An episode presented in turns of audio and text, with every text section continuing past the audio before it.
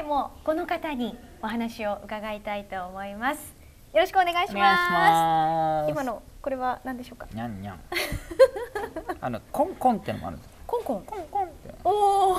これコラって怒ってください。コンコンこら、あ可愛い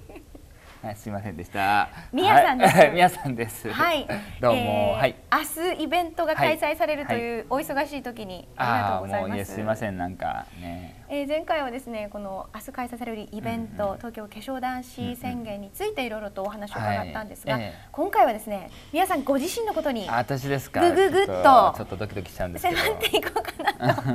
思います。私もドキドキしてますよ、うん。いやちょっとそんなどうかしらね。いいですか？じゃあいやろいろ伺っていきます、はい。まず皆さんがあの、まあ、女性の服装であったりとか、お化粧っていうのに目覚められたのはいつなんですかね？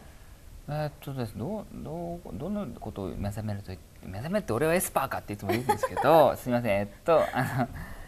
まずその、まあ、一番最初の話としてはやっぱり憧れがあったっていうのはあの中学生ぐらいの時ですかね。まあ、あんまり女性に触れる機会がなかったっていうのもあったんですよね。でどっちかといえば、まあ、男子校ばっかりいて女性生の女性とかとそんなに触れ合う機会がなかったもんですからでも女性的なものやっぱ興味があるし柔らかいものが好きだったんですよね。やっぱりだはお母さんの服とかそういうのを見てるうちにあこういう服着たいななんて思ってしまったことがやっぱりきっかけなんだけど、まあ、それからずいぶん封印してたんですよそういうことはね普通に成長していくにつれてまあマットになっていくわけだ。そ成長するんで封印してたんですけどちょっとその仕事で就職してからねあの社会人になってからちょっと仕事で失敗する機会がすごくあってそれでちょっとへこんでちょっとだって体重が減った時に、うん。でまあすぐ体重が減ったんですよ、えっと、70キロ近かったんですけど、それが5キロ6キロバッて減ってあずいぶん減ったなと思ってでも悔しいからあのなんかこうやつれたと思いたくなくて、うん。いやこれはダイエットだと思って、でもこんだけ仕事ねひょっとしたらこれチャンスかもしれないと、うん、痩せれるんだったら逆に言えば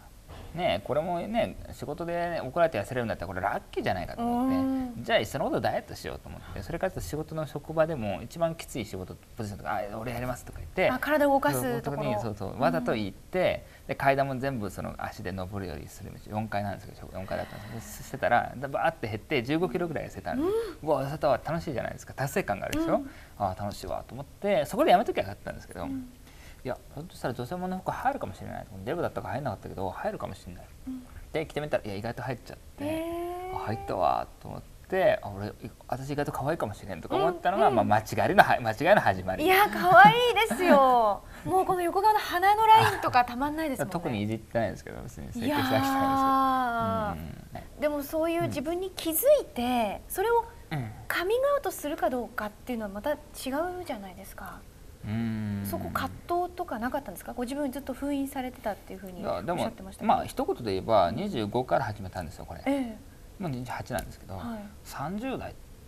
まで何十代まで30代超えて始めたらちょっと寒いかなって個人的に思って。え今若いうちにやろうってじゃあ、まあ、今しかできないしねって言ってだからタイムリミット上がるからそんなこと考えてる余裕ないじゃないと思って、うん。ん、でこれで面白いこれでいけるなって感覚が妙にあってこれが楽しいなと思ったらもうここで行くしかないじゃん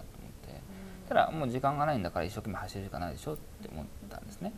タイムリミットって今おっしゃいましたけど。いやまあその当時はねそう思ってたまあ分かんないけどまあただそういう遊びでそういう格好をして休日先するっていう遊びもやっぱ2030ぐらいまでだろうとか思ってたえじゃあみやさんはいずれ男に戻られるうん予難しいですけどいや意外とそうでもなくてずっとやっていきたいんですけど でも個人的には別に私そんなに性別にこだわらないで付き合う人は男性でも女性でもいいんだけど、子供は欲しいっていうか社会にはちゃんと戻りたいからちゃんと女性嫁さん見つけてお。あの、まあ、子供欲しいなっていうのはあるんですね。ただ子供で子供できました。子供が何あのお父さんって言っていじめられるような父さんではありたくないだからそれをやるためにはすごい財力があってすごい知名度があって、すげえな気遣いができていいお父さんみたいな、そういう父さんじゃなきゃいけないわけじゃない。はい。社会的地位があって、でそういうところになんなきゃいけないわけでしょ、うん。これがまあ今の使命っていうか目標だし、そういう世の中にするための化粧だ宣言でもあるわけですよ。うーん。そうですよね。多分世の中のいろんな社会的な問題、うん。いろいろ体験されてると思うんですけど例えばどんなことありますか、社会的問題か、問題だと思わなきゃ何でも問題じゃないんですけど、えまあものすごくこうやっぱり家族の問題ですかね。家族っていうのはやっぱりやっぱ25年間男として持ってるし、はい。まあ、私も家族に会う時は男っぽくなるわけですよ。普通に戻るからね、うん。うん。本名の方に戻るわけだから、別にまあ普通に喋ってしまうから、向こうは絶対認めなかったりするわけですよ。あんた絶対男じゃいやおあんた絶対男だ。女じゃないって。いやいや自分別にそうだと思ってないんですけどそう女だって100%女だと思ってないんですけど外見が女っぽくするのが楽しいだけでと思うんだけど、言っても分かんないですよ。年年寄りだから。どっちかなんどっちかに決めないと納得できないような。人っているんですよ。そうそう。結構ね、まあ社会的問題っていうか、うん。イラッとするのはやっぱりえど男なの？女なの？どっちなの？って。で中途半端ちゃんと言うのが一番嫌いなんで、中途半端ってなんてお前はどっちか完璧な男か女か全部やってんのか、お前お前じゃあ毎日何朝から晩までスカートしか履いてねえのか。お前毎日本当にメイクしてるの、うん。お前はっつって、ん。なんだって男に言って。お前は本当にじゃあ何猛獣に襲われたら女絶対に守って食われるのかっつって。あお前少しでもそうやって臆病なとこねえのかと。100%男なのかって、やってみろそこでと。そこで腹切ってみろと思うから、うん。それはあのなんていうかねそういうことを言うのっていうのはやっぱ卑怯なのね、こういう立場の人間を下だと思って上から見てるっていうふうに見えるのね。下にいる。私も下にいると思ってしまうのかもしれない。それその瞬間に友達と友達人間と人間じゃなくなってあの優に立ってるママイノリティとマジョリティになってしまう。でマジョリティの方かの意識の方がやっぱり下って見られるといやそれは違うよとここで私は必ず反応する、私は言われ問われたことに関しては100%答えるしでそれは答えるのは義務であり権利であると思ってるで逆に言えばマイノリティの人たちが特にこう同じ性同一性障害とかの人たちはい。が、まあ、もっとコアなそういう人たちもう私は絶対女だと思ってる人たちが、なんで分かってくれない世の中はっていうのは卑怯です。あーそうなんですね。分かってくれないって説明して説明さあの納得させればいいんですよ。うんうん世の中が無なら目の前にいる人間親でも難しいですよ。だけどそれ努力しないと。まずは友達からとかまだ近しい人から納得させなくてどうすんのと私もそれ家族ではそれ戦ってるし。話し合いまあまあまあまあ話し合いとまあ一生懸命です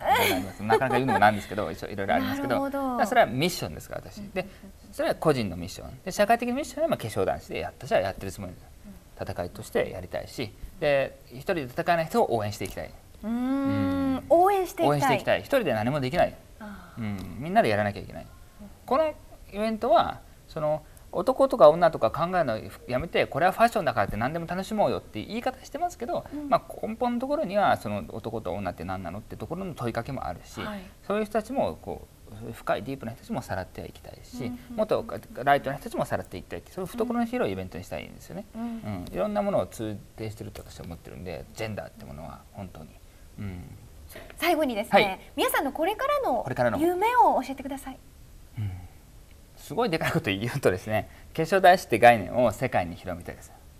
うん、だから実際に本当にあの今回の化粧大師宣言もちょっとあの、まあ、まだ記事になるかどうかわかんないんでしょうけど外国人記者クラブさんにもこう送ったんですよ。プレスリリース全部英訳して、そしたら来ましたからやっぱりインドからとかですね、で結構韓国とかでも化粧大師宣言有名だったりするんですよね、はあ。台湾とかでも有名ですね、う